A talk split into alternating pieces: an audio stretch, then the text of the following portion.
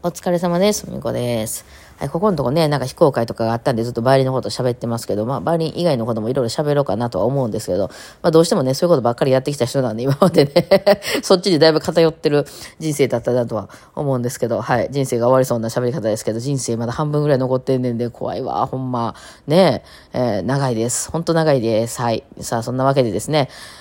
あのね、えー、最近ね、私結構その動画とか出すのに結構あの、時間がね、言っても、その前レッスンとか仕事、他の仕事をしながらっていう時やと、なかなか時間もなかったんで、もう一発撮り引いて一発撮りとか、喋りの動画一発撮りとか多かったんですけど、まあ私がほんまにやりたいことっていうのはいろいろそうやって編曲したりとか、いろいろ重ねたりとか、まあそういうのが好きなので、まあ今は時間がね、ありがたいことにあるので、まあそういうことを出したりしてるわね、私が4人で弾いてる動画とかね、まあまさにそれなんですけど、それの原体験っていうのが、もう完全にこれは小学校低学年の頃なんですよ。うん。で、その頃の私って、なんかほんまにね、なんかね、まあもともとあんまりね、友達とか、まあいたんやけど、学校に行ったら別にそれはそれで楽しくやってたんですけど、あんまり放課後ずっと遊ぶとか、そのみんなと一緒にとかなくてね、うん、なんかあの頃のでも原体験がまさにあれと同じこと今私やってんなって思いますね。えー、なんかその頃の話を今日させてもらいたいと思って。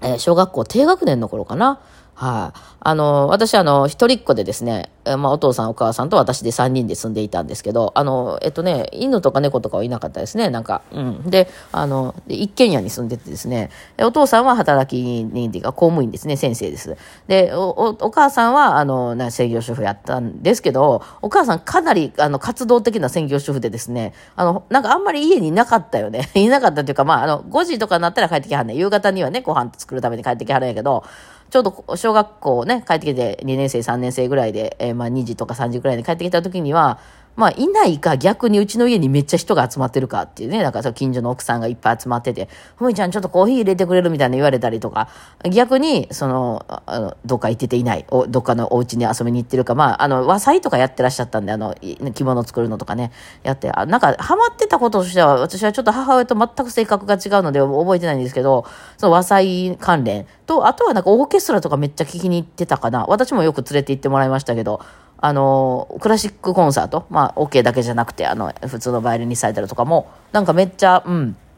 あの、聞きに行ってた覚えがから、まあ、なんかハマる体質なんでしょうね。えー、だから私をこう、バイオリニストにするっていうのも、それもハマる一個、一環で。まあ、あの、いわゆる、その中学受験とかでもうがっつりハマるお母さんいらっしゃるじゃないですか。あのタイプです、あのタイプですね。うん、それでその各いろんな趣味に、ハマってらしたという感じですよね。だからなんか忙しそうでした。それぞれ。あの、お仕事はしてなかったけど、なんかそれぞれの分野でなんかすごく忙しそうでした。えー、で、だから帰ったら一人って結構多くてですね。うん。あまあ、夕方になったら帰ってくるんですけどね。うん。で、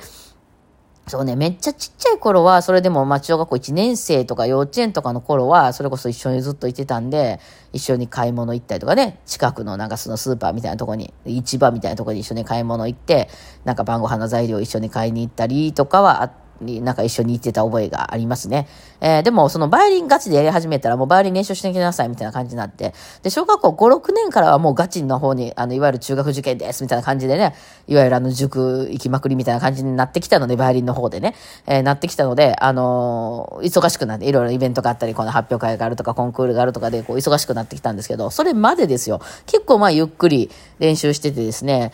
おそらく幼稚園小学校1年生とか、その辺までは母親も多分一緒に、あの、練習してたんじゃないかと、ね、ほっといても練習しませんからね、あの、してたんだと思われるんですけど、うちの母親は全く楽譜とか呼べませんで、あの、気持ちはすごく熱心でバイオリンやらせたいという気持ちは人一倍あるんですけど、ならドレミが読めるかとか、その音程がわかるかというのは一切わかりませんで、ただただ熱血でやりなさい練習しなさいということを叫び続けてたという状態で、まあ、これは、あの、な、その、バイオリンという意味では良かったですね。あれでだから細かいとこまで音程がわかるとか、それは違うとか、例えば私がうちの子供にバイオリンをさせるみたいになった場合は内容わかるわけじゃないですか。え、そうなってくると多分私はかなりも、もっと前に潰れていたでしょうね。え熱心すぎてね、自分の思う通りではできなかっただろうから。うん。だからやりなさい、やりなさいはめちゃくちゃ言われるけど、練習しなさいはすごい言われてややってないと怒られたりしますけども、あの、なんかその、あの、内容はわかんないから、やり始めたら自由に、うん、っていうかまあ母親もわかんないからね。っていうのが、あれが良かったなと、良かったのがなんかわかんないけど、結構ハマった原因だったなというふうに思います。で、その、ちっちゃい頃っていうのは、まあ、しょ夕方5時には帰ってきなさいと。まあ、5時ぐらいになったら母親も帰ってきてですね、いなかったとしてもね。で、そこからご飯とかをなんか作り始めたりするわけなんですけど、えー、だから5時、なんか5時の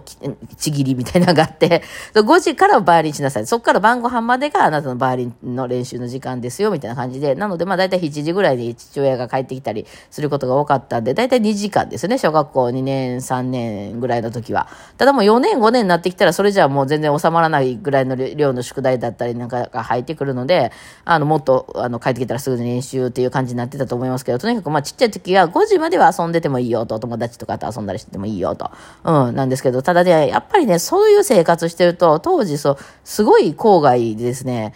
なんか田舎でしたね。まあ、住宅地ではあったんですけど、あの、たおそらくなんか、まあ、田んぼとかいっぱいあるようなとこで、あの、山であったですね、小学校がめっちゃ山の上にあってですね、その、すごい坂道が多い町だったんですけど、あの、おそらく竹林、あの、竹やぶみたいなところを切り開いて、その住宅地にしたような、今から思うとね、場所だったんじゃないかなと思って、あちらこちらに結構竹やぶがまだ残っていたんですよね。開発途中じゃないですけど、新しく住宅ができたりとかしてて、どんどんね、まあバブルの前の、バブルの頃か、なんだけど、どんどん家は建っていってたんでね、うん、大阪まで1時間半ぐらいか、1時間ちょいかな、半はかからんかな、みたいな。最寄り駅までバスで行かないといけないみたいなね。そっから、まあ、3、40分ぐらいで大阪のに行くよ。大阪駅の、じゃあ大阪、え、あの、市内に行くよ、みたいな。ちょっとそれぐらい離れてる場所です。うん。で、えー、なんで、で、その結構危険な場所もいっぱいあったんですよ。竹やぶとかね、あの、なんか、ため池、あの、子供が溺れて死んだりするところね、あありますよね。ため池とかいっぱいあって、で、まだ木、木にすごい覆われてる神社とかね、あって、しかもそういうとこ子供が一人で結構うろうろしてたんですよね、当時ね。まあ、公園とかも、まあ、あの、ちゃんと作られた公園が何個もあったんですけど、そこも勝手に子供が行って子供が、大人がいなかったですよね。なんかもう2、3歳とかでも近所の子がいるんやとお母さん帰っちゃったりとかしてね、えー、だから、あれ、お母さんいないね。じゃあ一緒に帰ろうかとかって、うちらがね、あの、こ、この子、どこの家の子って知ってるから、あの、連れて帰ったりとかしてるような、まだそんなのどかな時代ですよ。まあでも、不審者とかは確かにいましたね。そういう竹やぶとか。いや、だから、ちゃんとした道を通ると、その、なん、なんとか町、そのね、すぐ、洋の隣町まで結構時間がかかるんですけど、裏の竹やぶの道を通るとすぐ着くんだよ、みたいな町、あの、道がいっぱいあってですね。で、そういうとこは学校は危ないから通っちゃダメですよ、とかって言われてたんですけど、まあみんな通りますわね。うん、それで、ね、やったりしてましたね。でですね、その私は帰ってきたら、その母親がまあいなくて一人みたいなことも多くて、でまあそんな田舎でですね、バイオリンやっててですね、しかもまあ一人っ子で、えー、その、なんか、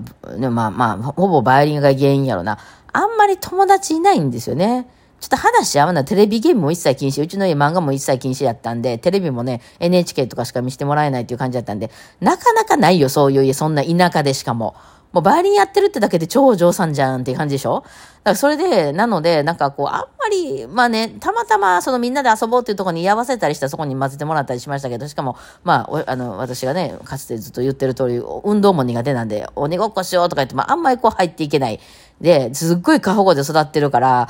なんかこう、やってもらわないとできないっていうこともいろいろ多くて、その荷物を持つとか、まと、荷物をまとめるとか、用意をするみたいなこともやっぱ人一倍時間がかかると。そういうのでなくて、だからやっぱり帰ってきて一人でいてるっていうことが多くて。でね、その、バーリン練習する部屋っていうのがあったんですよね。あの、自分が寝る部屋と勉強の部屋っていうのは、ああ、そうか、でもちっちゃいい時はそこで勉強してたかな。なんか昔あの、客間っていうのがあってですね、その、普段誰もいない部屋、あの、お客さんが来た時に通される部屋みたいなのがあってですね、そこにまソファーとか置いてあったんですけど、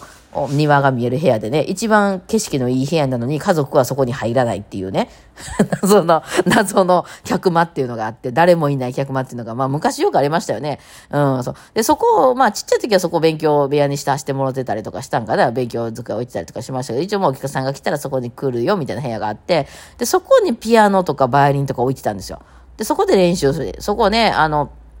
あの、庭には面してるんですけど、あの、あんまり日当たり良くなくてね、結構寒い部屋だったんでね、まあ途中から暖房とかつきましたんで、えー、つけれるようになりましたけど、なんかこうひんやりしてたイメージなんですけどね、そこが私の現、えー、体験の部屋なんですよ。そこにはね、まあその本棚とかがあったんで、オーディオのなんか、レコードと、あまあ、CD はまだ当時なかった。レコードとラジオと、あとダブルデッキ、あの、カセットのダブルデッキになってるオーディオシステムみたいなのが置いてあって、えー、まあ、でもね、そうだな、なレコードも、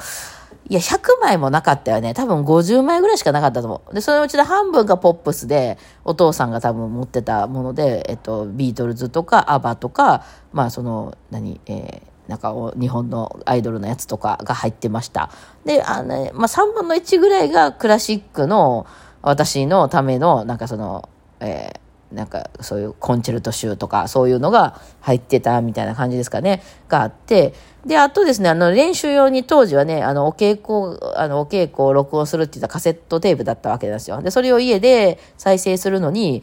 その、いわゆるそのカセット、ね、なんかソニーとかなんかそんなんで撮ってたと思うんですけど、それで撮ってきたものを違う会社のカセットデッキとかで再生すると、再生回数が微妙に違って、音程がちょっと高いとか低いとかいうのがあったんですよね、当時。でもほら、こっちバイオリン、こっちとらバイオリンしてるからわかるじゃないですか、それ。だから、